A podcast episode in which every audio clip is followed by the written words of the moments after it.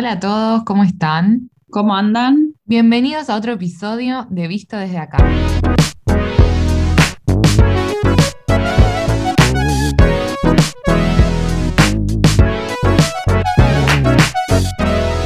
Bueno, ¿cómo estás? ¿Todo bien? ¿Y vos? ¿Todo bien? ¿Qué contás? Bueno, esta semana no tengo mucho que contar, solamente que conseguí otro trabajo para tratar de no tener vida, prácticamente.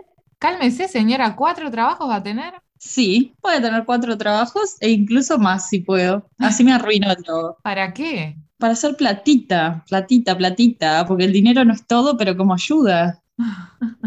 Bueno, eh, mi próximo trabajo va a consistir en ser niñera, volviendo a mis orígenes. Ay, qué pesadilla. Ay, mal. Pero bueno, lo lindo es que son dos niños, uno de tres semanas y uno de un año y medio. Un amor. Tres semanas, ay, me da un miedo a mí porque yo me di cuenta que me dan miedo los niños. Ese es mi problema. Porque yo me puse a pensar después del episodio en el que dije que no tengo feeling con los niños. Y me di cuenta que me dan miedo, porque cuando son muy chicos, tengo miedo de que les pase algo y yo estoy a cargo, ¿entendés? Tipo, no sé, que se caigan y se lastimen y yo los estaba cuidando. De ahí, de lo mínimo a lo más grave, ¿no? Miedo. Y después cuando son más grandes son malos, los niños son malos, dicen cosas feas. Yo en realidad, bueno, este trabajo va a ser con la madre, o sea, la madre porque recién le hicieron la cesárea, o sea, hace tres semanas, entonces va a ser más que nada ayudarla, así que ella va a estar ahí, así que me siento bastante tranquila de que no van a estar 100% a mi cargo, digamos. Pero sí, entiendo lo que vos me decís porque, ay, me acuerdo que cuando la primera vez que cuidé una niña, que creo que tenía seis meses o un poco más, entonces la madre me dejó para darle un yogur con cereales. Y le empecé a dar el yogur con cereales y se atoró con una cereal y no le iba ni para adelante ni para atrás. Y a- la saqué del coche de las patas, boluda, cabeza para abajo, sacudiéndola porque dije, se me muere la, la niña, me da algo. Cuestión, ta, se, se desatoró porque obviamente se la puse de patas para arriba, eso salió. Pero qué susto, después le seguí dando el yogur y yo me comí las cereales. Es que hay ciertas edades para empezar a mezclar ese tipo de texturas, porque si lo pensás, es el yogur todo blandito y medio liquidongo y el cereal crujiente y duro. Claro, capaz que yo no sabía, y la madre me dijo, yo le doy yogur con cereales, y capaz que lo tendría que haber dejado reposar, no sé, 20 minutos para que se ablande la cereal, no sé, yo tenía 16 años, ni ni idea de qué comen los bebés, y la madre me dijo, le doy esto, se lo di, Claro. pero, pero después le saqué las cereales y le dije, no, a mí no se me va a morir esta niña atorada, le voy a dar solo el yogur. ¿Y por qué le decís las cereales? ¿No es masculino? Yo siempre le dije los cereales, el cereal. No sé, habría que googlearlo. Bueno, para el siguiente episodio hacemos eh, uno de gramática. Dale. Bueno, conclusión, el bebito de tres semanas y el otro de un año y medio, que me da una ternura. Lo único que me preocupa es que acá en Australia como que viste que la gente es muy seca. O sea, ya de por sí, bueno, y con el contexto COVID, etcétera, como que no se saludan con beso ni nada. Y yo los bebés, la gracia es besuquearlos. No, señora, ubíquese. Claro, pero yo los voy a querer apretujear y besuquear, por lo menos al del año y medio, al de tres semanas no, pero al otro que es un bombonazo encima de ojos azules. Ay, no, no. Me parece que no da porque, o sea, si es un primo, un sobrino, etcétera, sí, pero un bebé extraño, ir a besuquearlo, que andás a ver dónde pusiste esa boca, la madre no creo que quiera. Y menos si sabe dónde puse esta boca. Obvio, encima después del dentista, no.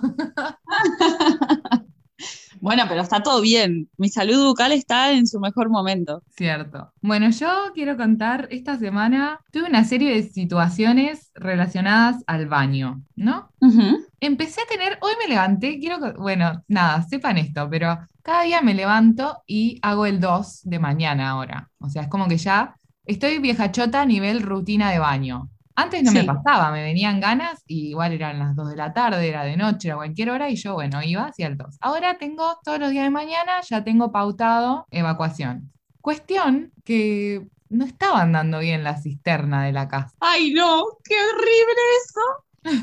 Devastador. Y Sí. yo vivo con tres hombres, ¿no? Un australiano, un filipino y un checo. Y soy la única dama, ¿no? Ujú. Seguramente mi tipo de evacuación supera a cualquiera de ellos, pero ellos no lo saben y me gustaría que eso permanezca de esa manera. Dama ante la sociedad, aclaremos, porque lo que es en el Nioba, sos un camionero. Las mujeres también cagamos higiene, no, no cagamos flores. En- Entérense. Exacto. Bueno, la cosa es que yo quiero que eso igual siga siendo como mi, mi lugar, mi momento privado. O sea, no tengo por qué andar contándolo, más allá de que lo esté exponiendo en este podcast, a todos mis compañeros de casa. La cuestión es que la cisterna no andaba bien. Entonces yo me pasaba al menos 10 minutos de mis mañanas contemplando al señor Sorete girar en círculos sin retirarse del baño, ¿no? Y así estuve por varios días, porque no hay sopapa tampoco, está como el cepillito ese nomás para limpiar, que no sirve, ya probé. La cosa es que le mandé un mensaje a mi compañero de casa, que es el que dirige la casa, básicamente, que se hace cargo de todo, y le dije, esto no puede seguir así. Todas las mañanas me paso 10 minutos en el baño, ¿por qué no se va? Le digo, tenés que hacer algo. Y ahí me dijo, bueno, sí, mañana llama al plomero, porque él ya sabía que estaba ese problema. De hecho, le había pasado a él también hacía poco, que fue y tiró el tanque como cinco veces, y yo tipo en la cocina mirándolo como ya sé lo que te está pasando, porque me pasa todos los días. Así que nada, ahora lo arreglaron y ahora estoy disfrutando mucho de mi rutina mañanera de evacuación exitosa. Ahora cagás en paz, digamos, Sí, exacto. sin preocuparte de que el señor no se vaya de ahí. Claramente. Y bueno, lo otro que me pasó es que yo no sé si esto solo me pasa a mí o si es algo de todas las duchas de la casa, pero yo cada vez que decido, bueno, hoy no me voy a lavar el pelo, me hago un moño, me meto en la ducha, abro, y ni bien estoy debajo de la lluvia, hay un chorro que se separa del grupo y va directo a mi cara o a mi pelo. ¿No te pasa que le metes un dedazo a ese chorro como para ver si se acomoda? A ver si lo achatás, re, lo hago, pero no funciona. Tal cual. De hecho, el otro día me puse a analizar los agujeritos, porque dije, "Ta, debe estar, no sé, agujereado, torcido, algo tiene que estar pasando, pero no, no sé. Sí, nos pasa a todas. Pero bueno, en fin, ¿sabes qué? Quiero retomar el principio de esta charla cuando dije que los niños son malos, para enganchar con el tema de hoy. Porque yo creo que los niños, capaz que no es que son malos, creo que los niños son demasiado sinceros. Puede ser. Como que todavía no aprendieron la mentirita piadosa y te tiran los peores juicios, porque a quién no un niño viene y te dice tipo, ¿qué te pasó en la cara? Y vos te maquillaste para salir, ¿entendés? Y es tipo, me quedo como el Claro. culo, se dio cuenta hasta el nene. No tienen filtro. Exacto. Entonces, como que quiero enganchar eso con el tema de hoy, que son las mentiras y la sinceridad. ¿Cuándo sí, cuándo no? Bueno, dicen, viste, que los niños y los borrachos siempre dicen la verdad, así que hay que prestar atención ahí también. Ambos me caen mal. Bueno, yo estuve buscando y estuve mirando un artículo de la BBC. La BBC tiene como tres o cuatro artículos sobre la mentira, están obsesionados, pero me gustó que en uno decía, es cuando alguien se propone engañarnos, ya sea con palabras o con acciones. O sea, ni siquiera es decir algo, podés estar haciendo algo que ya es también mentira. Sí, es verdad. Y decía, como Es que en las verdad. conversaciones normales, en realidad lo que pasa es que no decimos exactamente lo que pensamos, que no es tanto como, bueno, voy y te encajo un verso, sino que oculto información o evito decir algo. Sí. ¿Lo haces? Sí, lo hago bastante. ¿Vos? Obvio. Mentirosa. Es que también es necesario, es necesario para la paz porque no se puede, no se puede decir todo lo que uno piensa. Claro, igual me gustaría, antes de entrar de lleno en el tema, hacer una, mm, una diferenciación entre las personas mentirosas y las personas mitómanas, porque nosotros hoy nos vamos a centrar en mentirosos, no en quienes tengan ese problema o, o condición de mitomanía. ¿Qué te parece? Sí, estoy de acuerdo. Bueno, yo estuve también buscando información y bueno, podríamos, hice como una definición de mitómano que te la paso a, a leer.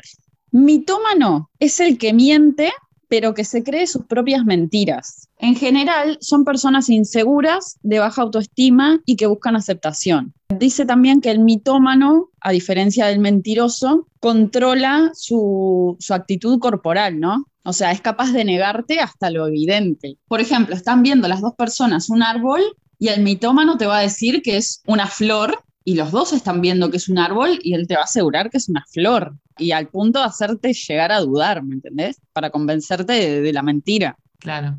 Y pasa también otra característica es que mienten sin necesidad, o sea, como que les sale, les sale así como acto reflejo, ¿me entendés? Sin ningún propósito. Es como un refugio frente a su realidad, dice acá, por insatisfacción y aparte que los hace como ver engrandecidos y se da mucho en personas superficiales o frívolas y que son inconstantes e irresponsables. Que eso es, pero así, tengo, ay, tengo un par de ejemplos que son tal cual. Cuando leí esta definición dije, claro, dice que necesitan afecto, aprobación o admiración y necesitan mucho llamar la atención. Entonces se muestran siempre como víctimas, son víctimas de todo y exageran o hay algunos que exageran lo bueno que les pasa y hay otros que exageran lo malo que les pasa. O sea, todo extremo. Y bueno, como ejemplo, te puedo decir que estuve en pareja con un mitómano. Ay, quiero saber cuál. El último. ¿En serio?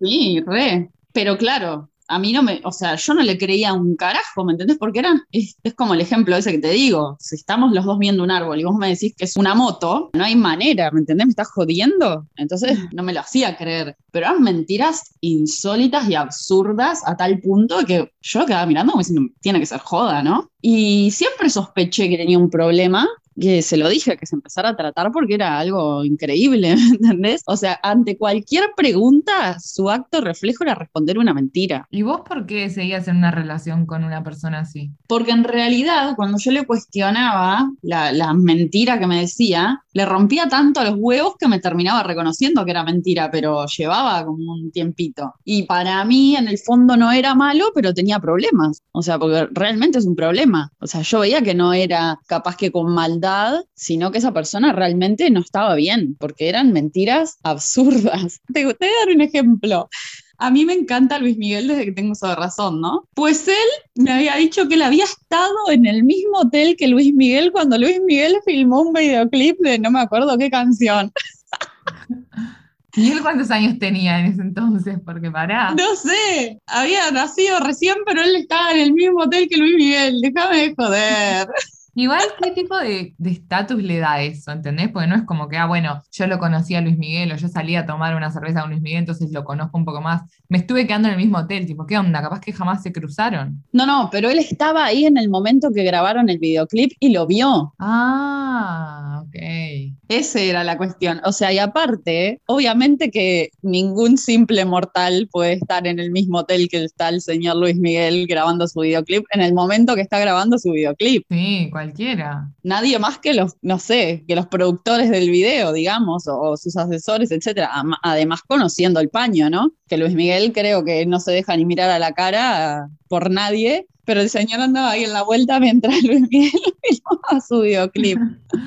Ay, qué horror. O sea, a mí me da, me da como pena porque obviamente es un bajón si tenés ese problema y encima las mentiras que decís son tan obvias, pero a la vez qué Sí. difícil como seguir manteniendo una relación en la que no podés confiar en nada de lo que te dicen, porque una cosa es cuando es una mentira obvia como esa y otra cosa es que, no sé, le preguntas, ¿pagaste las cuentas? Y te dice sí, sí, no pagó nada y después ahí viene el problema. ¿Entendés? Tipo, ¿cómo, en qué podés confiar y en qué no? Exactamente, es que así han pasado muchas, muchas cositas como esa. Ese es un ejemplo gracioso, pero sí, sí, de todo. Claro, por eso, Increíble. claro, por eso te preguntaba cómo, cómo lograbas tener una relación así, porque obviamente que si estás en pareja, hay amor, hay cosas en común, etcétera, no va a ser que al primer problema que tenga el otro lo vas a abandonar a su suerte, tipo, ah, sos, no sé, tenés problemas, abusás del alcohol, te abandono y no te ayudo en ese momento. O sea, está- obviamente todos los procesos y problemas tienen límites y, y pasos, que obviamente si la persona no está intentando mejorar, vas a tener que decidir vos si te quedás viviendo en ese caos o si, bueno, seguís tu vida y dejas eso atrás. Pero cuando ya se hace insostenible acompañarlos en su problema, ¿cómo lográs que no sea un problema para vos? ¿Entendés? Claro, es que en cierto, o sea, obviamente que no me di cuenta al primer momento, ¿no? Al principio, obviamente, vos crees en lo que la otra persona te dice, o en la mayoría de las cosas razonables que te dicen. Alguna te puede sonar un poco tipo, pa, qué raro, o te puede llamar la atención, pero yo qué sé, no, no vas a creer que te están mintiendo en boludeces o en cosas innecesarias. Entonces, como que seguís, pero ya cuando fue algo como demasiado llamativo, dije, no, pará. Se lo planteé, le dije, ¿vos, vos me estás viendo la cara de boluda o que vos te pensás que yo voy a creer esto? fue como demasiado y empecé a, a prestar más atención a todo lo que me decía y dije, no, esta persona tiene un problema. Entonces se lo planteé y le dije, che, me parece que no está bueno que a cada cosa que te pregunto es una mentira obvia innecesaria aparte, porque no es nada de que digas, está, me tiene que mentir porque si no se arma quilombo, ¿me entendés? Era totalmente innecesario, entonces le dije, me parece que tenés que tratarte, porque realmente lo haces como acto reflejo y no está bueno. Y, ta, y él empezó a ir a psicólogo y todo para tratar ese, ese problema. Por eso también yo seguí al lado de esa persona, porque veía la intención de, de mejorar y de cambiar esa, esa actitud. Claro. Pero no le funcionó. Qué mal. Bueno, yo tenía, tuve una compañera de liceo que para mí algún rasgo de esto tenía también. Porque todo el tiempo venía con historias descabelladas que no tenían sentido. Pero no sé, de cosas, ponele, a veces nos decía como mentiras de cosas biológicas que eran físicamente imposibles. Por ejemplo, a mi hermana le sacaron el corazón del pecho, tipo, no tiene corazón. ¿Y cómo está viva, señora? Es imposible, ¿entiende? Y ella te decía eso, y vos le decías, pero es imposible, y ella te decía, no, pero es posible porque mi hermana no tiene corazón y está viva. Y yo le decía, pero no, señora, no puede ser, no, no hay manera. Y ella te lo seguía como defendiendo, hasta que tenías que decirle, bueno, está, está bien, y, quedarte pensando que, que algo no andaba bien. Claro, es que ahí eso es el tema del mitómano, es que ellos se creen su propia mentira, ¿me entendés? O sea, que no es que saben que están mintiendo y entonces te quieren hacer creer eso, pero ellos saben que es mentira. Ella seguramente se creía esa mentira de que vos podías poner, no sé, un aparatito que cumplieran la función del corazón, que te saquen el corazón y le metas algo. No, pero no era lo que ella decía, ella no decía, tipo, le pusieron otro corazón falso. Era, no tiene nada, ¿entendés? No era algo que vos te, porque si vos me decís, te pueden poner un aparatito que funciona como el corazón, yo ca- capaz que me lo creo, porque no sé, la verdad no estoy al tanto de, de- de qué cosas se pueden hacer como para tener la función del corazón sin el corazón estar ahí. No estoy al tanto, entonces bueno, le doy el beneficio de la duda a varios divagues que me digas, pero si me decís no tiene nada, ¿entendés? Es como, no, Claro, no era posible, no, era, no había manera. exacto. Bueno, y a diferencia de la mitomanía con las personas que mienten, es que las personas que mienten son, o sea, es por algo puntual para conseguir algo o para evadir un problema. O sea, tienen un motivo puntual y son conscientes, obviamente, de la mentira, que es de lo que vamos a hablar hoy. Sí. Vos, por ejemplo, sos de mentir. Yo tengo un problema, sí, yo miento, pero miento en situaciones específicas que se repiten. No me puedo hacer cargo, yo lo que veo es que no me puedo hacer cargo de, entre comillas, decepcionar o, o no cumplir ciertos acuerdos que por lo general tienen que ver con el trabajo, con, no sé, la vivienda podría ser, con cosas médicas, ponele. O sea, si yo te llamo y te hago un, te pido una, un- una consulta con un, no sé, médico general, ¿no? Y después por Hmm. cierto motivo no quiero ir, no voy a llamar y voy a decir, hola, la verdad no quiero ir, cancelámela. Voy a decir, pa, no puedo ir, se me complicó porque me pasó algo. Como que nunca me voy a hacer cargo de que yo no quiero ir, ¿entendés? Sí, Eso me pasa. Con el trabajo en Uruguay no lo apliqué. En Uruguay dije la verdad porque ta, me iba de viaje y me parecía una buena razón. Pero acá me ha pasado de renunciar y no poder decir la verdad, no poder decir tipo, odio este trabajo, la verdad no quiero venir un día más. Entonces lo que digo es tipo, ah, no, eh, me tengo que ir a tal ciudad porque tengo que hacer no sé qué. O no sé, tipo, toda una serie de, justificaciones que a la persona le importa un culo, por qué me voy a dónde, que lo único que quiere saber es si voy a estar al día siguiente para poner a otra persona y que no hace ningún tipo de juicio ni de nada de- sobre mi persona porque yo no trabajé más ahí, ¿entendés? Y yo eso como que no lo puedo asumir. Y a mí me cuesta horrible decir que me quiero ir. No puedo. claro, en tu caso mentís para quedar bien, digamos. No sé si para quedar bien, pero para zafar de, de exponer lo que me está pasando, diría. Claro. Y de, de hecho quiero contar la, una experiencia de una amiga que, bueno, tenía que renunciar al trabajo, ¿no? Había conseguido un trabajo mejor y tenía que renunciar al trabajo, pero le daba vergüenza decirle, o vergüenza no, le pasaba esto mismo, no podía decirle la verdad, no le podía decir a la supervisora, me voy porque conseguí otro trabajo. O sea, podía, pero en su interior no podía. Entonces le dijo, tipo, se lo dibujó ahí, le dijo, bueno, me tengo que ir a hacer unas- unos trámites, a, unos trámites no, me tengo que ir por un par de días a otro lado, le dijo, no sé si vuelvo. Fue así, ¿no? Como sin especificar por qué se iba ni a dónde, pero dejando, o sea, ya dando la posibilidad de que capaz nunca volviera. Entonces, claro, el día que, el- su último día de trabajo, la supervisora le pregunta, tipo, bueno, pero tenés que llenar este papel que, que te voy a dar los días que me pediste, pero tenés que poner un motivo. Bueno, yo no sé cuál es tu motivo, pero algo tenés que escribir ahí. Cuestión que esta persona se sintió atrapada por esa situación y ¿qué le dice? Una amiga tuvo un accidente y me tengo que ir a ayudarla.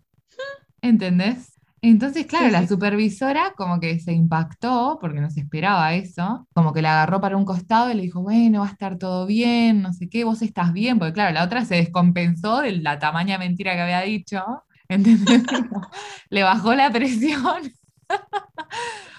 le debe haber quedado una cara de fantasma a Gasparín y, y la otra le dijo, ¿estás bien vos? Porque claro, la veía así, y ella no, sí, sí, estoy bien, y bueno, ta, se fue y la, la dejó con esa mentira. Claro, el problema de ese tipo de mentiras es que si la otra persona te empieza a hacer preguntas sobre lo que vos planteaste, muchas veces quedas en evidencia, porque, por ejemplo, le dice, bueno, ¿y ¿qué, qué le pasó? ¿Qué accidente tuvo? Te hace entrar en una rosca que si no tenés así, tipo, el reflejo de la mentira a la orden, cagaste. Y que además acordarse de todas las mentiras, porque imagínate, si ella le cuenta a esta persona y le dice, le da todos los detalles del accidente, ¿no? Después, si otra persona le pregunta, tiene que decir lo mismo. Vos te tenés que acordar de todas las mentiras que dijiste para no pisarte el palito vos mismo. Exacto. Y eso ya, a mí a veces me cuesta acordarme de la verdad. Imagínate si me invento una fantasía. Bueno, por eso, viste que cuando yo te digo, para mentir hay que mentir bien, saber mentir, es ahí cuando, cuando uno tiene que estar seguro de lo que va a decir.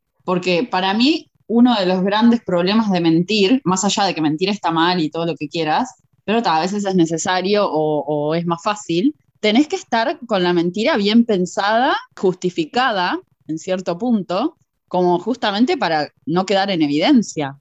Y tenés que ser capaz de decirla para atrás y para adelante y que de las dos maneras te la acuerdes. Viste que cuando hay un crimen les hacen eso a los sospechosos. Les preguntan tipo, bueno, ¿qué hiciste el viernes? Entonces el sospechoso le dice, bueno, me levanté, fui a trabajar, me vi con mi amigo, volví.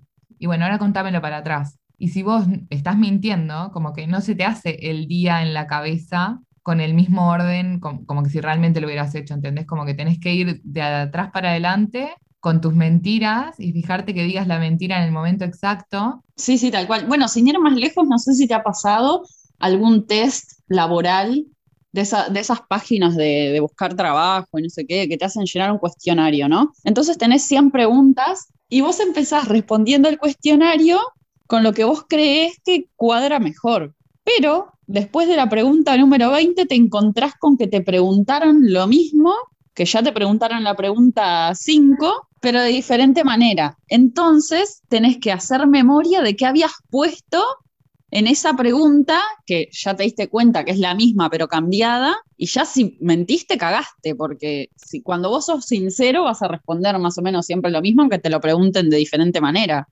Pero si vos respondés en base a lo que crees que ellos quieren escuchar, ya tenés que acordarte que habías contestado según lo que vos creés que ellos quieren. Entonces es una mierda. Ya tenés que empezar el cuestionario de cero. Claro, sí, me ha pasado, qué horror. Igual yo en lo que más miento en ese tipo de cuestionarios es en mi gusto por el trabajo en grupo, que siempre tengo que poner que me gusta, que me encanta, que todo, y lo odio, odio el trabajo en grupo. En realidad mi trabajo en grupo me parece bueno para cuando la cagás, que sea la culpa de varios. Pero cuando haces algo bueno, está bueno que se reconozca tu acción individual. Ay, no sé, para mí el trabajo en grupo no tiene ningún beneficio. Depende, depende. Pero bueno, no nos desviemos de la temática. Bueno, y volviendo al tema de mi amiga, cuando me contó lo que había pasado, estaba devastada, ¿no? Y me dice, me siento horrible, no puedo creer que le dije eso, pero como que nada, no había logrado como contenerse. Y me dice, yo no sé cuándo empezamos a mentir, ¿no? Dice, no sé en qué momento de mi vida empecé a mentir. Y según la BBC, ellos hicieron como, bueno, no sé quién en realidad, pero alguien hizo como un, un estudio y ponían tipo a niñitos como de tres años y le decían, bueno, al niñito parado de frente a vos, ¿no? Le decían, bueno, atrás tuyo está tu juguete favorito, pero si no, no mires, le decían. Yo voy a ir a buscar una cosa, vos no mires, y si no mirás, te lo podés quedar. Entonces se iban, obviamente tenían cámaras, y el niñi- los niñitos, obviamente, que miraban. Y decía como que el 50% de esos niños iba a reconocer que habían mirado y el otro 50% lo iba a negar a morir. La cosa es que el Ujú. mismo experimento hecho a los 5 años daba que todos iban a mentir, todos iban a decir que no miraron. Sí. Así que entre los 3 y los 5 años eh, aprendemos a masterizar la mentira, según este estudio. Bueno, yo leí eso de que muchas veces empezás a mentir de niño por el temor a la consecuencia, digamos. Claro, Porque si vos sabés que te van a retar o que no vas a conseguir algo según lo que hiciste, obviamente que vas a tratar de mentir. Y ese acto reflejo es uno de los primeros que se adquiere. Pero bueno, contame, ¿qué mentiras te han dicho así que te, que te las creíste todas? Oh, bueno, es que la mayoría que me las creí seguramente sigo pensando que son ciertas. Entonces son buenos mentirosos.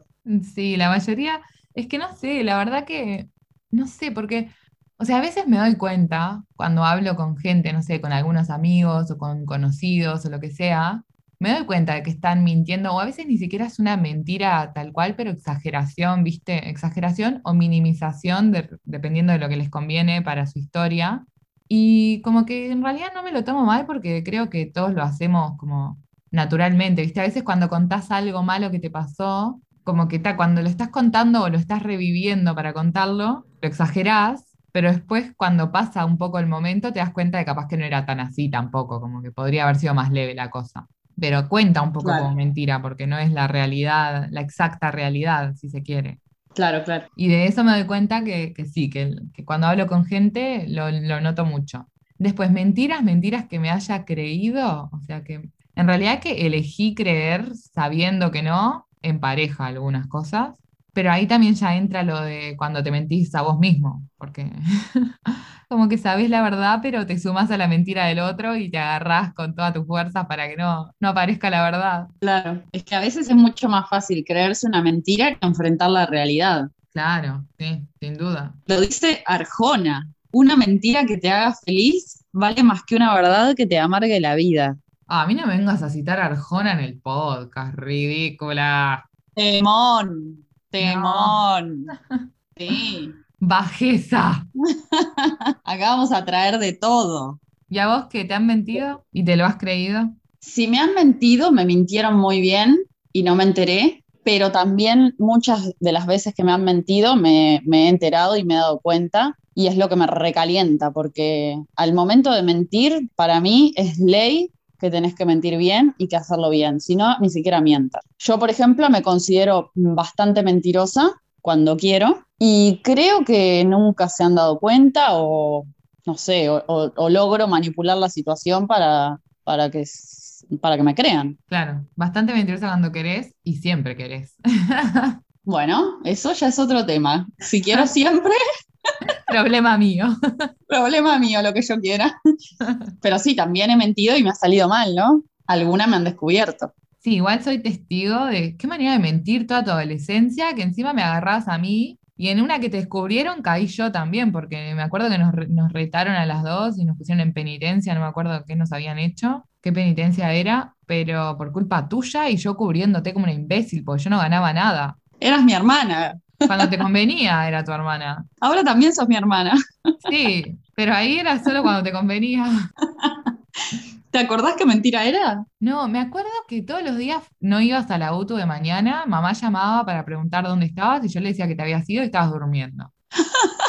Eso me acuerdo. Ay, Dios. Después a veces salías, no sé, con tus amigas, decían que iban a un lado, iban a otro, se subían al ómnibus rumbo a Atlántida, que es para la derecha, se bajaban en la parada siguiente y iban a Montevideo, que era para la izquierda, o sea, Ay, esa me acuerdo que lo hice con, con mi prima australiana. Ella fue de visita a Uruguay y nunca, nunca nos llevaban a la parada del bondi. Ese día, papá me dice, bueno, la llevo a la parada. Entonces nos tuvimos que tomar el bondi en dirección Atlántida, bajarnos la parada siguiente y volver para Montevideo. No, no, tremenda travesía. Que destaco que por suerte nunca nos pasó nada y nunca fue una, una mentira así como desgraciada, con un final triste, porque la verdad que podría haber sido devastador. Eso lo hice una vez igual con ella, pero después en realidad ya cuando salíamos no decíamos mucho a dónde íbamos y solamente salíamos. Igual no te pasa que cuando, no te pasaba que cuando decías una mentira, cuando te porque nuestros padres hacían mucho la del día siguiente preguntarte todo, tipo, ¿y cómo te fue? ¿Y cuántos eran? ¿Y qué había? ¿Y qué comiste?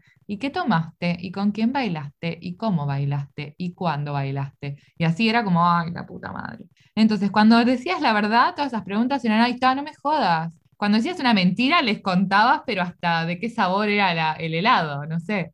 No, en mi caso yo siempre fui de contar todo, o sea, siempre daba como detalles. Fueran mentiras o fueran verdad, siempre fluía. O sea, no, no era el tipo, ay, no, no me rompa las bolas que no quiero hablar. No, o sea, yo siempre fui muy abierta en eso. Ay, yo odio que me hagan preguntas. Lo sabemos. Cuando me empiezan a preguntar, aparte, la pregunta de cuántos serán. Si hay algo que yo no puedo, no logro darme cuenta es cuánta gente hay solo por mirar un espacio. No sé, capaz que hay 100 y yo te digo había 20. No puedo darme, cuen- no puedo darme cuenta, no sé. Sí, sí, hay preguntas en realidad que tampoco cambian el, el resultado, ¿no? Que hayan 10 o que hayan 50, capaz que no hace la diferencia en, en ese cierto tipo de, de salidas que teníamos o reuniones o lo que sea. Cambian el resultado en la irritabilidad que me genera que me estés preguntando cuánta gente había cuando no tengo ni idea. Eso cambia.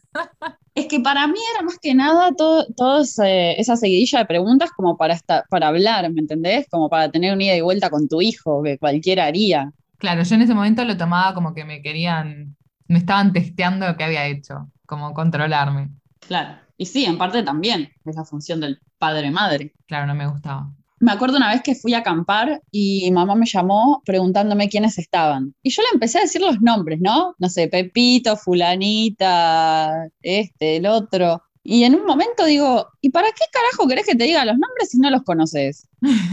Claro, era como que, ¿para qué te estoy haciendo una lista que no tenés ni de nombres? Te podría estar diciendo Alberto, Juana, Mateico y era lo mismo. Igual vos siempre, volviendo a lo que estábamos diciendo, vos siempre utilizaste esa falsa, te cuento lo que está pasando y te mantengo al tanto a tu favor, esa falsa comunicación. La tenías para vos hacerles creer que los tenías al tanto de todo cuando en realidad hacías cualquier otra cosa. Sí, pero tampoco hacía tanto cualquier cosa. No, claro, cualquier cosa diferente a la que habías dicho, como por ejemplo ir a bailar a, a la ciudad vieja en vez de ir a Atlántida. Claro, es que ahí viene el motivo de la mentira. Si yo sabía que no me iban a dejar ir a bailar a la ciudad vieja porque era menor de edad, obviamente que no les iba a decir, sí, voy a ir a la ciudad vieja, porque obviamente no me iban a dejar. Entonces era una mentira necesaria para poder hacer lo que yo quería hacer. Obvio, pero lo que yo digo es que mantení- los mantenías con esa falsa idea de les cuento todo, les comunico todo, pero cuando les comunicabas, le comunicabas lo que te convenía, que no era la verdad muchas veces. Yo por lo menos no decía nada, pero tampoco les mentía porque no les decía tampoco la verdad.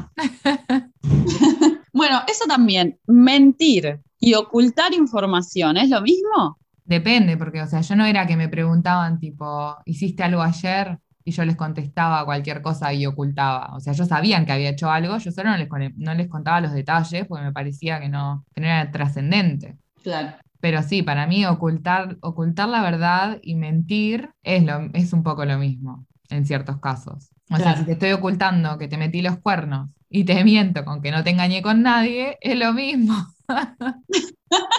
Tal cual. Seguís siendo un chanta. Sí, sí, re. Bueno, a mí me ha pasado de que mm, miento, pero ya no tanto. Miento cuando realmente creo que sí me beneficia o que me ayuda, miento, sigo mintiendo. En este caso no a nuestros padres, por ejemplo, porque ya, o sea, ya después de los 18, ya uno puede decir cantar las 40 y no tiene que, justificar o depender de un permiso o, o si me van a dejar o no hacer tal cosa. Entonces es como que ya una parte se te libera. No tenés que gastar mentiras para poder hacer lo que vos quieras, porque ya puedes hacer lo que vos quieras, entre comillas, ¿no? Entonces, eh, lo que es familiar, digamos, no. Mentí mientras creía necesario mentir para poder hacer lo que yo quería, cuando en realidad sabía que no podía. Porque incluso muchas de las veces que mentí para salir a lugares que eran para mayores de 18 y yo era menor, que íbamos junto con mi prima, también nos pasaba de ir y estar rebotando por todas las puertas de los bailes, porque obviamente no nos dejaban entrar por ser menores, y al final era peor ir ahí a estar toda la noche tratando de entrar a algún lado que lo que hubiésemos disfrutado yendo a donde podíamos ir y, y disfrutar tranquilamente. Además, qué manía de ir a meterte en un lugar lleno de viejos. Claro, pero viejos, a ver, si vos tenés 17 y los viejos son de 22, no son viejos. No, pero los viejos de la ciudad vieja no son de 22, son de 26 para arriba, y con 18, uno de 26 ya es una diferencia gigante. No, no, no. En el momento en que nosotras salíamos, sí había uno o dos boliches que era de viejos, pero la mayoría iban todos los, los ya que tenían 18, ya podían entrar, iban para ahí, ya no iban a bailes de menores. Y a nosotras, obviamente, 17 años, siempre nos iba a gustar alguno que era más grande que nosotras. Entonces íbamos a esos lugares, no, no íbamos tipo a agarrarnos unos 50, obvio. No, no, mayores, mayores, pero mayores de edad, no mayores. Pero no Becky G, no mayores onda Becky G. Claro, claro, no, no Sugar Daddy. Igual yo considero que vos sos muy mentirosa, vos sos muy mentirosa y lo usás demasiado para, o sea, yo lo que noto, no, no lo estoy diciendo como algo bueno o malo, ojo, ¿eh? Digo, ah, esa es una habilidad que vos usás mucho Sí. como la mentira, pero también como la falsa sinceridad de, por ejemplo, cuando estás en pareja, ¿no? Y los empezás Sí. a, a taladrar con que te digan la verdad de cierta cosa porque igual a vos no te importa. En realidad te reimporta, ¿entendés? Pero lo convences al otro de que no te importa, de que está todo bien, hasta que te lo dice.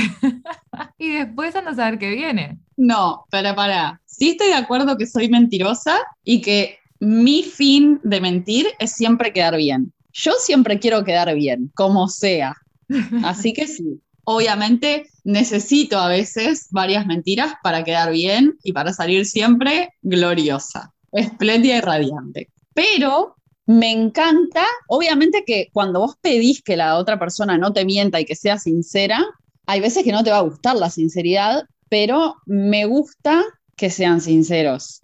No me gusta que me mientan. Más allá de que eso te cause dolor, te moleste o te rompa las pelotas lo que el otro te dice, no quiere decir que no me guste o que, que me digan la verdad tenga una mala consecuencia. A no ser que me estés diciendo la verdad diciéndome, no sé, ah, te recagué, ¿sabes? Pero ta, en realidad me arrepentí. O sea, no. Obviamente que hay verdades y verdades. Pero no, prefiero la verdad ante la mentira. Obviamente hay formas también de decir las verdades, ¿no? Tampoco es que, que te va a chupar un huevo y cantar las 40 así como si nada. Entonces, para mí depende un poco de las formas. Es que para mí, yo me refería más a cuando, por ejemplo, empezás a salir con alguien y le querés hacer creer al otro que si está con otras personas, está todo bien, que no importa. Como que no pasa nada, está todo bien. Vos me podés decir si estás saliendo con otras, no pasa nada. Y en realidad pasa todo, pasa todo. Les mentís en la cara haciéndote la que está todo bien para que te lo digan, pero pasa todo al mismo tiempo. Bueno, por eso te digo, que no quiere decir que no me moleste, pero sí prefiero saberlo, porque a ver, vamos a, a lo que es. Si vos haces 10, yo también quiero hacer 10. O sea, quiero ser consciente de eso. No quiero yo privarme de hacer algo si vos también lo estás haciendo a escondidas. Entonces, lo que, lo que busco con eso es más bien reglas para ambos lados, la, la misma, digamos. Claro. Ese es el fin de la sinceridad que yo pido, ¿me entendés? O sea, nos conocemos, empezamos a salir, ¿no? Entonces vos cuando conoces a alguien y te re gusta y todo, como que centras tu atención en esa persona. Pero a la vez tampoco estás 100% seguro de que la otra persona está en la misma sintonía que vos. Entonces ahí planteas, bueno, está todo bien si estás saliendo con otras personas, pero decime. Entonces, si yo estoy enfocada en vos, pero vos a la vez salís conmigo y con otras, entonces yo también me abro a salir con otros y ver qué onda. Porque, a ver, Claro, el tema es que vos le haces creer a esa persona como que no pasa nada, que no va a cambiar nada, que está todo bien, esa persona cede su mentira para decirte la verdad y después sí pasan cosas y no está todo bien, porque vos igual, no sé, conoces a otra persona o por ahí te deja de motivar tanto ver a ese, ¿entendés? Como que es una mentira en realidad, por más de que sea más justo para los dos, porque vos, si el otro está haciendo cualquiera, vos también vas a poder hacer cualquiera, lo estás engañando para que te diga la verdad vos y vos hacer lo que vos quieras, no para que siga todo como está. A eso me refiero. Sí, puede ser, puede ser. Pero yo lo considero más como, como para que estamos, para que estemos los dos en la misma postura. Claro. Bueno, otra cosa, no sé si te pasaba en la adolescencia, viste que hay una etapa de la adolescencia que es como, bueno, yo eh, digo lo que pienso, voy de frente, que no sé qué, no sé cuánto, y nunca falta la típica que en vez de ser honesta, sincera, decir lo que piensa, es una HDP o un HDP. Y que viene y te dice cosas tipo innecesarias, feas, como duras. Yo me acuerdo que tenía una compañera de, de clase que éramos, fuimos amigas por un tiempo, después como que pasaron cosas y dejamos de ser amigas. Básicamente, yo quiero decir esto, porque esa persona nunca supo por qué dejamos de ser amigas. Pero ella estaba hablando mal de mí a mis espaldas y una amiga vino y me dijo, mira, ella vino, se acercó a mí y me dijo que me habló mal de vos, o sea, no me acuerdo bien qué le había dicho, le dijo tipo como que tuviera cuidado conmigo, porque yo no sé qué, y- o sea, un divague, ¿no? Entonces, claro, cuando yo me enteré que ella estaba hablando mal de mí, como que no me gustó, pero esta tipa me dijo, pero no le digas que yo te dije, entonces yo no podía ir a decirle, mira, tal persona me dijo que vos hablas mal de mí. Entonces, ¿qué hice? No le hablé más. De la nada. Claro, dije, no le puedo decir por qué no le, por qué no quiero ser más su amiga, que es que está hablando mal de mí, pero no quiero ser más su amiga, así que no le hablo más. Y ella como que jamás vino a preguntarme qué había pasado ni nada y quedó todo así. Bueno, la cosa es que ella iba y ella se jactaba de ser como súper sincera, súper honesta, no sé qué, no sé cuánto, pero no sé, iba alguna persona, se hacía un corte de pelo y ella llegaba y en su cara y delante de todos le decía, te quedó espantoso, no me gusta. No sé, te comprabas una campera, hace colores horrible, te queda horrible. Y todo así, ¿entendés? Y era como, ¿qué ganás? Hay que ser sincero, sí, obvio. Si yo voy y te pregunto, ¿te parece que me corte el pelo, no sé, corte taza? Vos me podés decir la verdad, pa, te va a quedar, no me parece que te quede bien con tu cara, no me parece que sea un corte que esté bueno, no sé, lo que sea. Pero si ya me lo corté, voy a tener que esperar meses a que me crezca. Y estoy tratando de sentirme cómoda con el corte. ¿Me vas a venir a decir en la cara, te queda espantoso, no me gusta? Sin que yo te pregunte encima. Claro, no, el tema ahí me parece que hay una diferencia entre la sinceridad y la opinión. Porque me repasa, por ejemplo, no sé, de estar en Instagram o Facebook, ¿no? Ver una foto y ganas de ponerle ay, qué horrible, ¿me entendés? no. O lo que sea, no sé, cualquier opinión, lo que yo opino, ¿no? Pero ¿qué ganas? O sea, yo aprendí con los años que algo que no suma es mejor que ni lo digas, porque tampoco va a cambiar, si no va a cambiar el resultado, ¿cuál es el fin de decirlo? Y que para peor sí va a cambiar algo, porque va a cambiar que esa otra persona, capaz que se siente mal por lo que vos le dijiste, que ni siquiera te preguntó qué te parecía, y vos solo venís a volcar cosas negativas que no aportan para hacer sentir mal a otro. O sea, no. Si no es constructivo o ayuda o te preguntaron, calladito te ves más bonito. Claro, que por eso te digo, si no suma, es innecesario. Ahora, si vos te cortás el pelo, taza, y me preguntás cómo me quedó, yo qué sé, yo he usado mucho la de yo no me lo haría ni en pedo, pero, pero no te queda tan mal. No lo odio, pero Claro, o como me han preguntado, no sé, de repente salir a comer a algún lugar, che, ¿y te gustó? Y la verdad no comería nunca más esto, pero está todo bien. Claro, hay cosas como que si no suman y a vos mismo no te va a cambiar nada, claro, al otro sí le va a cambiar porque es un, aporte negativo o, o, no es constructivo o lo que sea. Pero si a mí no me cambia nada, ¿para qué te lo voy a decir? Claro. Y incluso también tener en cuenta como las formas de decir, porque justo ayer hablaba esto con una amiga, porque vino y me dijo en el trabajo, tendrían que hacer este tema en el podcast, y le digo, no, lo que vamos a hacer mañana.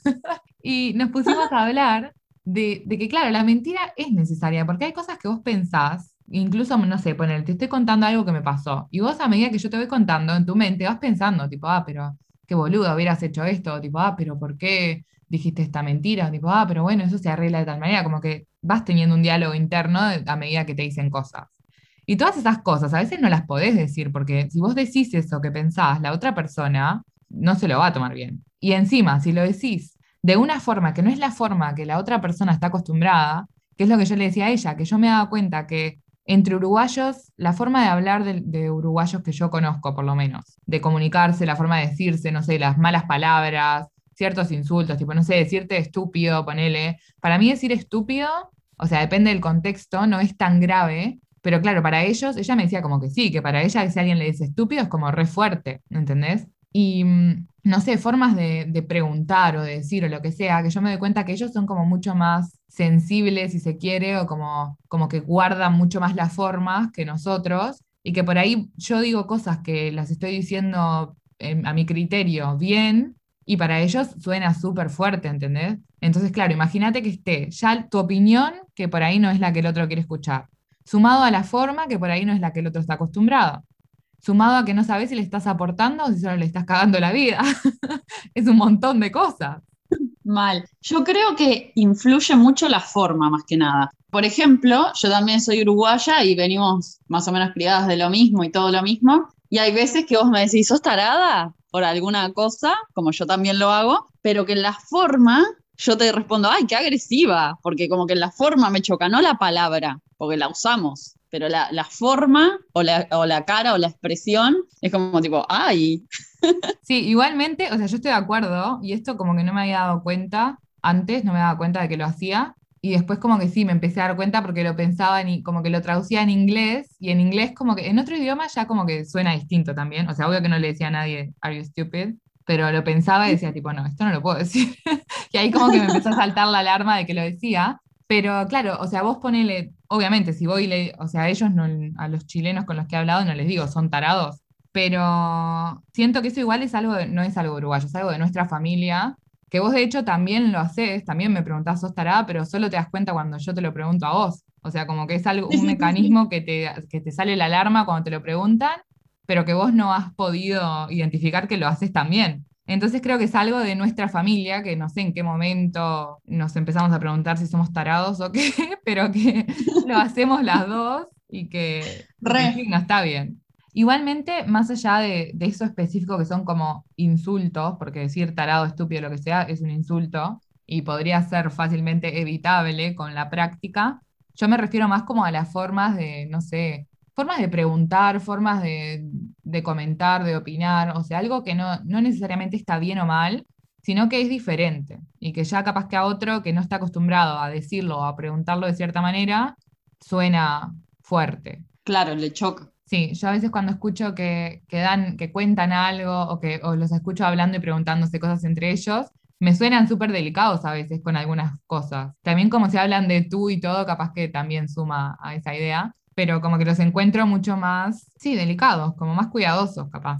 Sí, sí, sí, total. Bueno, tengo como un mini test para ver si sos buen mentiroso o mal mentiroso. Entonces, tienes que agarrar tu dedo índice de tu mano dominante, o sea, si escribís con la derecha con esa, si escribís con la izquierda con la izquierda, y tenés que dibujarte una Q en la frente, una Q mayúscula. ¿Lo hiciste? ¿Cómo?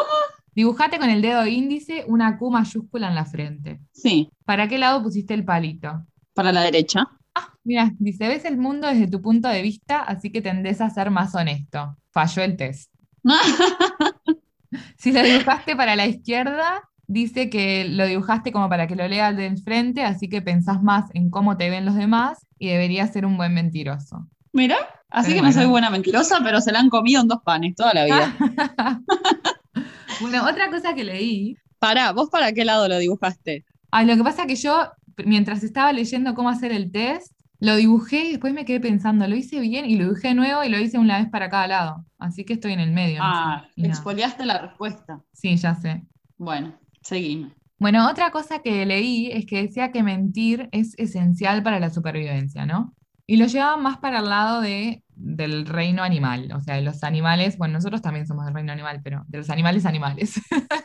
y nada, la definición decía que era como la que leí al principio, que mentir es engañarnos ya sea con palabras o con acciones. Y lo que pasa con los animales, que es lo que hace que, hayamos podido evolucionar y que hayamos podido sobrevivir, es que utilizan eh, métodos como de camuflaje, o sea, mienten, entre comillas, con acciones. Por ejemplo, no sé, los animales que cambian de color y se camuflan con los árboles, no sé, los que hacen forma de pasto, etcétera, ¿no? Entonces, otra cosa que decía era que, por ejemplo, los gallos utilizan el cacareo que anuncia la comida para atraer a las gallinas y copular. ¿Cuándo no los hombres? Intentando ¡Ah! aprovechar cualquier oportunidad para copularte. ¡Qué genial! No sabía eso. Son tremendos, pero bueno, la mentira está en todo. Bueno, pero en este caso es el gallo, ¿no? Y, vos lo, lo haces alusión a los hombres, pero las mujeres también mentimos para conseguir lo que queremos. Obvio, pero yo estoy hablando de esto porque es lo que decían en el artículo. Sí, sí, sí, sí. Pero digo, dijiste los hombres para copularnos y las mujeres también. Mirá que mentimos también para copularlos. Bueno, pero en, la, en este artículo no, no habla en ningún momento del comportamiento de las gallinas. Se ve que las gallinas no hacen eso. En el mundo de los gallos y las gallinas, solo los gallos quieren copular a las gallinas engañándolas con comida. Qué crack, qué bien. ¿En qué casos vos dirías que, como para redondear la idea, ¿no? De, la, de cuándo mentir y cuándo no. ¿En qué casos decís vos que es válido? O sea, ¿qué cosas deberíamos decir como, bueno, tal, con esto no te voy a decir la, verdad de lo que pienso y con esto sí? Ay, es muy relativo. Para mí cuando, cuando vos crees que podés dañar a la otra persona, dañarla ya sea sentimentalmente o de alguna forma, creo que es mejor la mentira, sin irte al carajo, ¿no? Hay mentiritas y mentiras. O cuando vos necesitas conseguir algo, un beneficio X, que tampoco sea un, cambio demasiado extremo, también se puede usar la mentira para tu propio beneficio. Manipuladora. Sí, yo creo que es válido. Yo lo hago y lo voy a seguir haciendo. ¿Qué querés que te diga?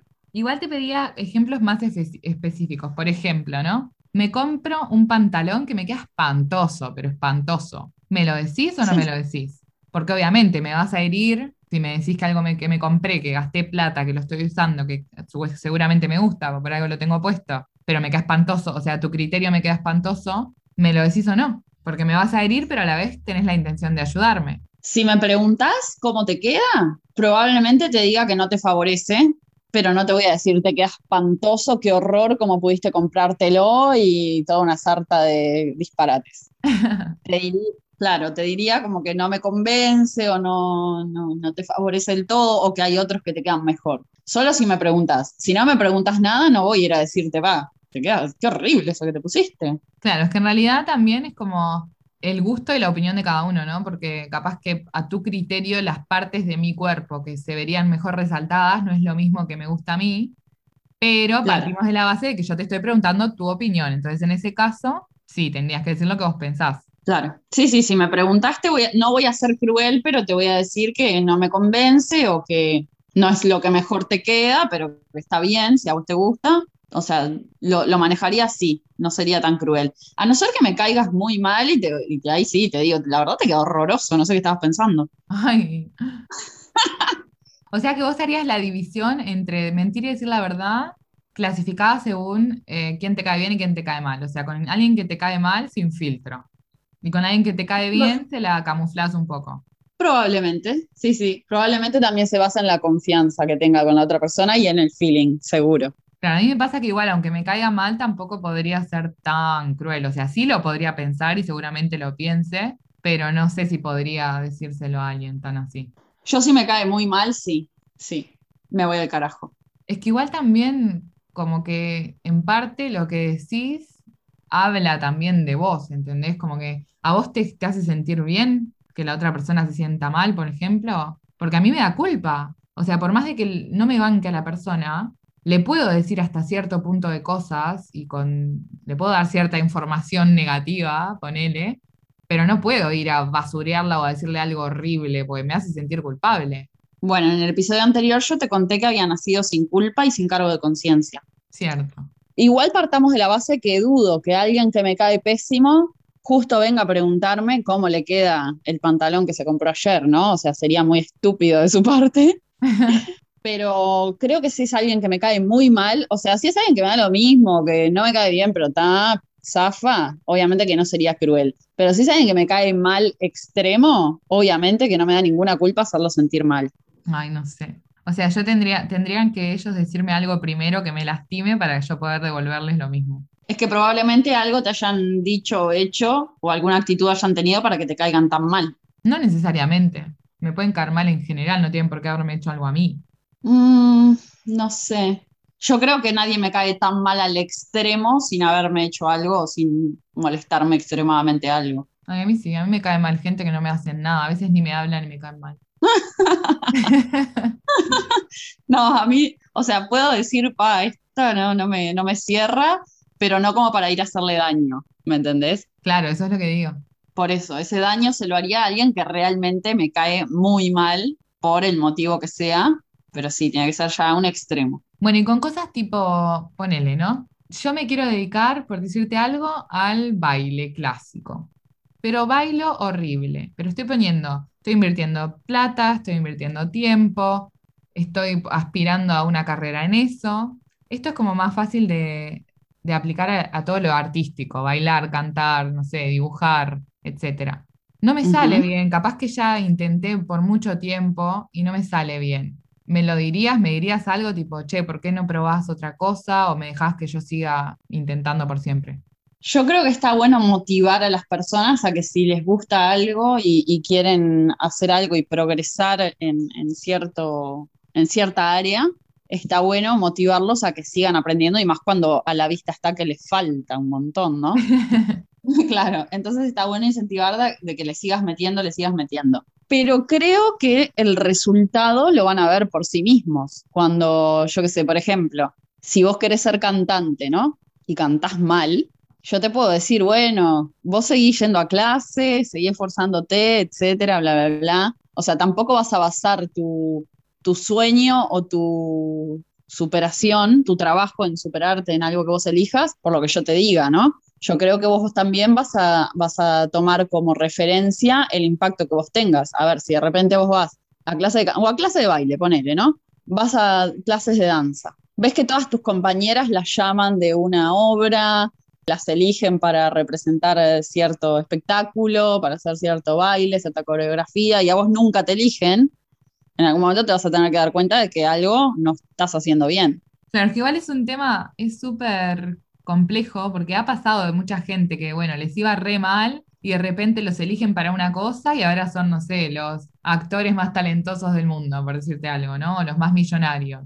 Y es como que esa gente, por más de que las señales de, a su alrededor le decían como, bueno, no, no sos bueno para esto, no pararon y en realidad terminaron siendo buenos para eso. Entonces, como para mí hay como un doble filo de que, bueno, capaz que no gustás a la mayoría o no sos lo que la mayoría considera como bueno o, o calificado para algo, pero tu persistencia te puede llevar a que igual termines sí siéndolo. Pero a la vez es como complejo porque hay situaciones en las que yo siento que me gustaría como no desmotivar, porque obviamente nunca está bueno que que alguien que está explorando como su lado artístico o, o sus formas de expresarse y demás, reciba un comentario negativo o que lo desmotive a seguir haciéndolo. Nunca, nunca me gustaría hacer eso, pero sí a veces siento que si me piden mi opinión, ponele, no sé, respecto a un dibujo, y nada, y ves fallas, porque no necesitas ser dibujante a veces para, para ver si algo está bien hecho o no.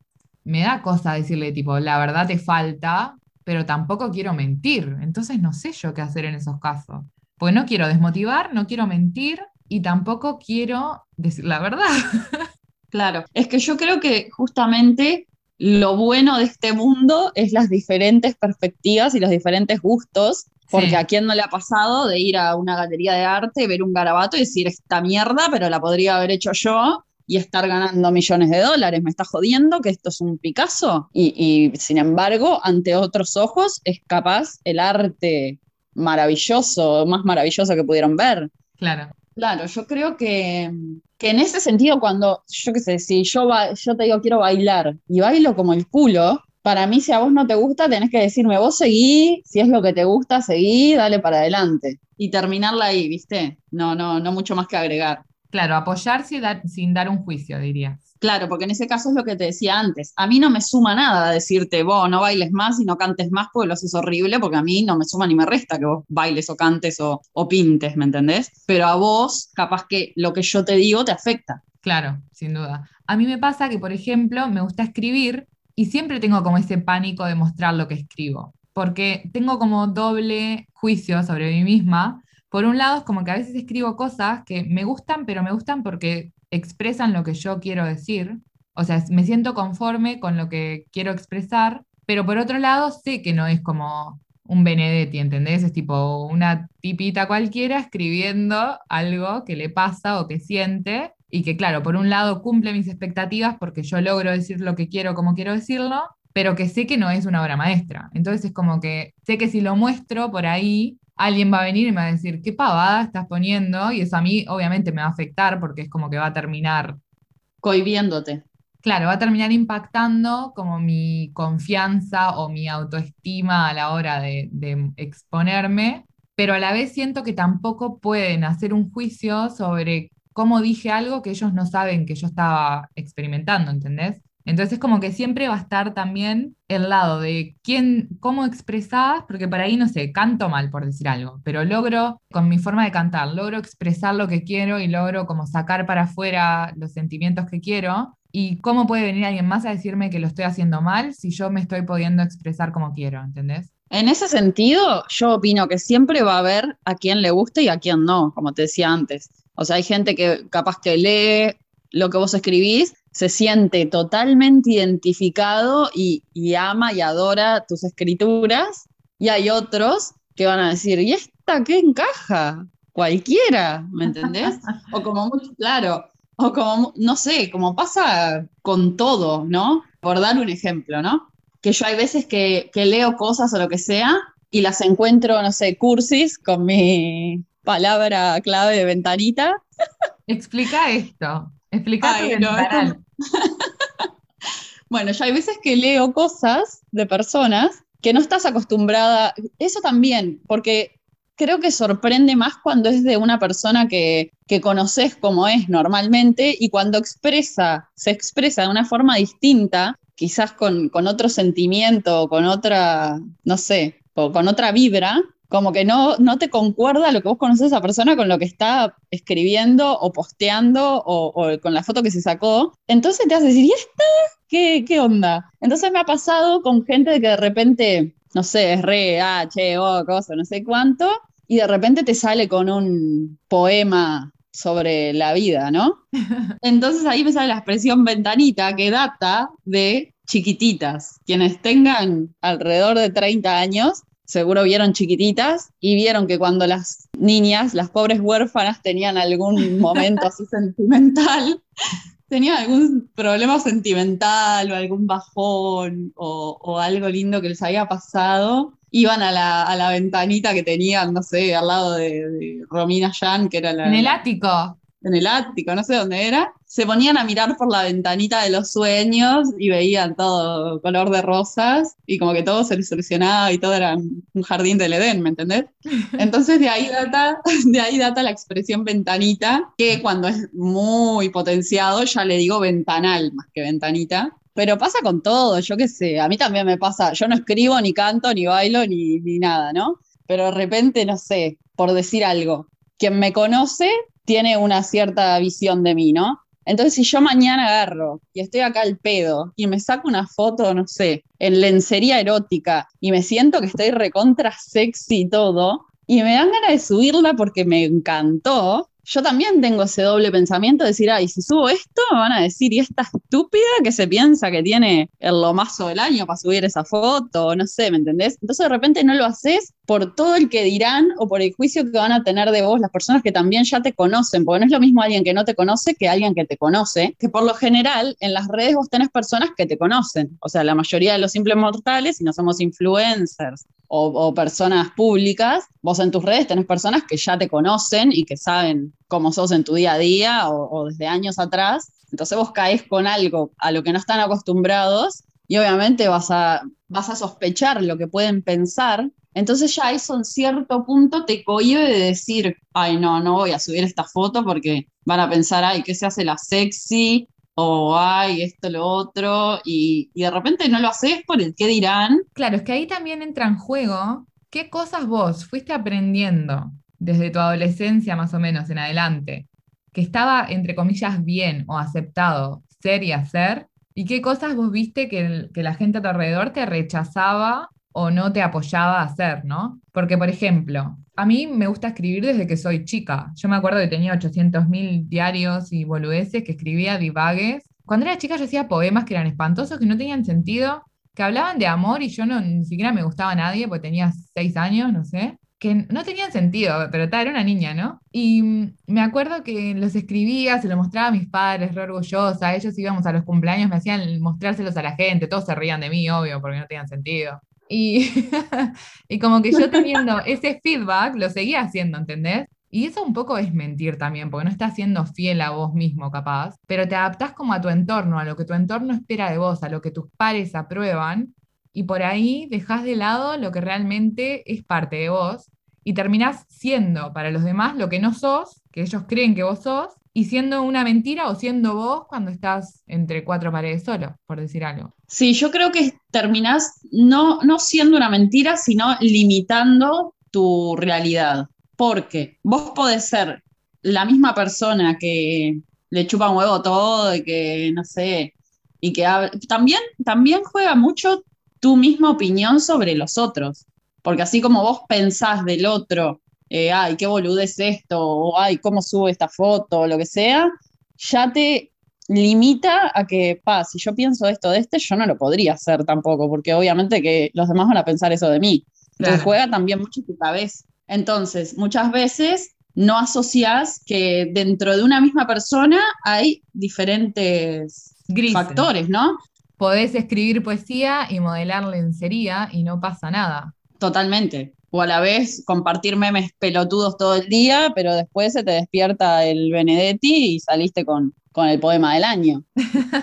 conviven un montón de cosas dentro de cada persona y para mí es válido expresarse y sí estar abierto a que, como te digo, hay gente a la que le va a gustar y hay gente a la que no. Probablemente a la que no le guste, si te conocen, nadie te va a salir a decir, ay, qué espantoso esto que subiste o qué estupidez, a no ser que tenga mucha confianza y te quiera romper los huevos, o que no te banque y te quiera hacer sentir mal, o sea, o que vos pidas la opinión, ¿no? ¿O qué te parece esto? Y bueno, capaz que alguien con confianza te va a decir, y yo te conozco que vos en realidad sos tremenda mentirosa y, está, y acabas de subir un, un, poema sobre la sinceridad, no me jodas. y en realidad esas dos cosas conviven en la misma persona, porque no todo el mundo es mentiroso todo el tiempo, ni todo el mundo es honesto todo el tiempo ni todo el mundo anda de deportivo todos los días y ni todo el mundo anda de lencería erótica desfilando por la calle. Todos tenemos nuestros momentos en diferentes áreas. Así que yo apoyo la expresión en el área que sea y que te chupe un huevo la crítica y ya, ya está. O sea, no, no, no mentirse, ser honesto contigo mismo. Si tenés ganas de subir un poema, subís un poema. ¿Tenés ganas de subir una foto en tanga? Subíla en tanga.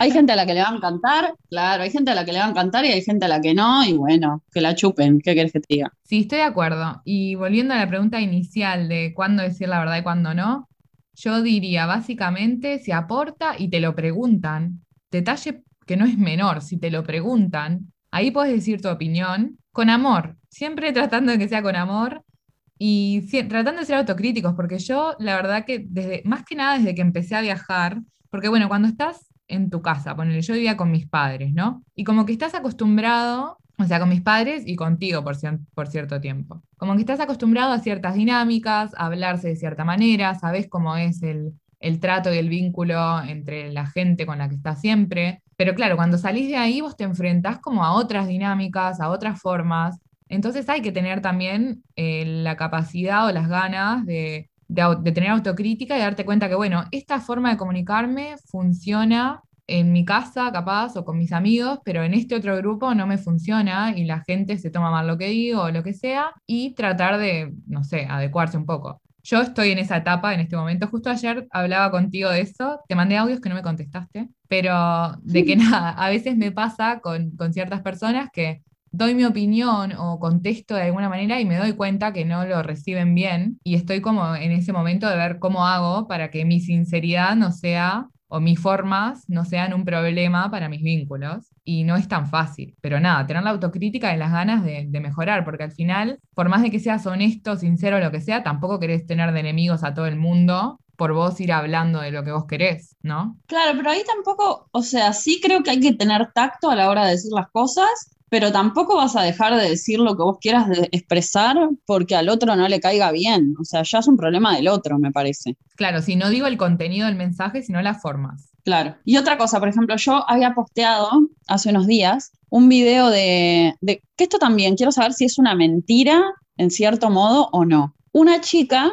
que hacía un tutorial, no un tutorial, pero como que mostraba el cambio del antes y después del maquillaje, ¿no? Ay, lo vi. Entonces, era una muchacha que vos la ves sin maquillaje y a mi punto, desde mi punto de vista, parecía una señora vieja, digamos, de no sé, capaz que 40, 50 o más. Ay, la mataste, ¿eso te parece viejo? Sí, sí, la piel, si vos te fijas la piel como de la cara, como, no sé, manchada, arrugada, etcétera. No, no, lo que digo es 40 o 50, ¿te parece viejo? No, no, pero con relación al resultado final. Ah, ok.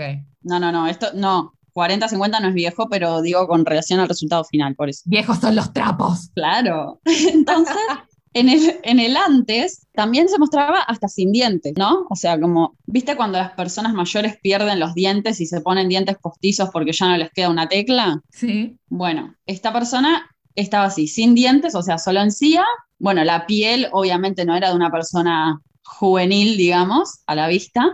Y termina el make-up con unos dientes preciosos, o sea, sonrisa colgate, un maquillaje que era una diosa de unos máximo 30 años, ¿no? Entonces, eso, a lo que vos decías de la definición de mentir con palabras o con actitudes, ¿no? Una persona que es de cierto modo, no tiene dientes, su piel es de determinada manera, determinado color, con los rasgos que todos tenemos, todos tenemos manchas lunares, arrugas, etcétera, ¿no? Pero vos montás en vos mismo una apariencia que es extremadamente diferente, porque estamos hablando de alguien sin dientes que en el final del video tiene unos dientes perfectos. Una persona que en el principio del video tiene una piel que capaz que no es uniforme y al final del video tiene la piel que parece una muñeca de porcelana hermosa, ¿no? Cuando vos salís, una persona sale con esa chica, ¿no? Sea hombre o mujer, no importa. El día que se lava la cara y se muestra tal cual natural, ¿cómo lo percibe el otro, ¿no? O sea, me mentiste, con tu apariencia me mentiste. ¿O, qué es eso? ¿Cómo, cómo, ¿Con qué se come? Ay, no sé, es raro, porque también influye en eso, no sé, la ropa, como que, bueno, me visto y me pongo cosas que me favorecen ciertas cosas, pero después cuando me lo saco no tengo el mismo cuerpo. Y eso también es mentir, o sea, obviamente cada uno va a elegir accesorios, maquillaje, lo que sea, que cree que lo favorece. Y todos lo hacemos. Obviamente que hay distintos grados, sí, si pasás de tener una cara a tener otra, es un poco polémico, digamos. Pero no sé, depende, depende de qué esté, qué esté buscando el otro, porque por ahí, si lo que el otro busca es solo salir una noche, esa persona se va a quedar con la idea de que estuvo con la joven de 30 y listo. Ahora, si, si buscas, no sé, eh, si te fijas, por ejemplo, en la personalidad y te enamoras de la o te atrae la personalidad de esa persona que antes del maquillaje es una y después del maquillaje es otro, no debería importar, por ejemplo, debería ser irrelevante. O sea, depende de qué estás buscando con esa persona, qué cosa, cómo te va a influir que esa persona cambie tanto físicamente. Claro. Bueno, hace unos años yo había leído una noticia de, no me acuerdo si en China o Japón o dónde era, un hombre pidiéndole el divorcio a la mujer porque cuando tuvieron un hijo le salió a su criterio espantoso. Entonces ahí se enteró de que, la, de que su esposa se había hecho un montón de cirugías faciales y vio una foto del antes y después y claro, obviamente que en el antes creo que no se hubiese casado nunca con ella, porque obviamente lo físico no importa, pero también importa, porque alguien que no te atrae físicamente es o sea, es un combo, ¿no? Más allá de la personalidad de la persona con la que estés, también tiene que haber un atractivo físico. Más allá de, el estereotipo de cada uno, si es lindo o feo para vos o para mí, eso va en el criterio de cada uno. Pero si yo te conozco de una forma y me gustás, y al otro día me despierto contigo y, y te levantás sin dientes, calva, no sé, y yo te conocí con todos los dientes y con el pelo Rapunzel, obviamente es un cambio drástico. Y es una mentira. Bueno, pero ahí hay que ver si la persona prioriza el físico o la personalidad. O sea, va a ser, van a haber tantos resultados como personas en el mundo de, de, qué se haga al respecto, ¿entendés? Pero sí, obviamente no es capaz 100% honesto con tu realidad, pero tampoco sé si es una mentira. Yo qué sé, todos nos arreglamos. Si yo supiera arreglarme como se arregló la del video, ese lo haría. Claro, es extremo, para mí es extremo y es peligroso, pero, pero sí, te la jugás, ¿no? Te la jugás a que alguien te eligió por... O sea, también va lo mismo la personalidad, porque de repente vos te mostrás de una manera, vamos a decir que no todos somos como somos desde el día uno, ¿no? Al principio todos somos buenitos y comprensivos y, Cierto fácil de llevar, pero después se complica. Bueno, y para cerrar con el tema de hoy, más que nada, hagan una autocrítica de sí mismos y analicen cuánto mienten y en qué circunstancias, ¿no? Para más o menos darse cuenta si tienen un problema de mitomanía tratable o si mienten, bueno, ocasionalmente por algún motivo, etcétera. Pero lo bueno es tratar de ser honesto para mí, para no pisarse el palito o para, o siempre con la verdad, para mí es la, la, forma de, bueno, obviamente que con la verdad podés perder mucho, pero estás, estás tranquilo, o sea, ya sabes que con la verdad el, el otro te toma o te deja, pero con la posta, o sea, le guste o no, eso es lo que hay, valor. No sé vos qué opinás. Sí, estoy de acuerdo. Y además, sobre todo con vínculos que capaz que no te importan tanto, no preocuparse en dar una imagen o, en dar confort a través de mentiras, no. O sea, en esos vínculos no perder ni el tiempo. Y en los vínculos que te importan, sinceridad, pero contacto. Tal cual. Y siempre como lema, si no suma y si nadie te pregunta tu opinión, guárdatela, donde no te da el sol. y bueno, eso ha sido todo por hoy. Nos pueden encontrar en Instagram Visto desde acá podcast, Nos pueden mandar mails. visto desde acá podcast, arroba gmail.com A mí me encuentran como antodolce-bajo en Instagram. y a mí como Natalia Dolce. Nos pueden mandar sus mentiras, sus historias, sugerencias, comentarios, todo eso a cualquiera de esas cuentas. Queremos interactuar con ustedes. Queremos saber qué tan mentirosos son Sí. y cómo les ha salido. Miéntanos, díganos que, nos- que les encanta el podcast, que es nuestra mentira favorita. Tal cual. Bueno, un beso grande para todos. Besos, chao, chao. Chao.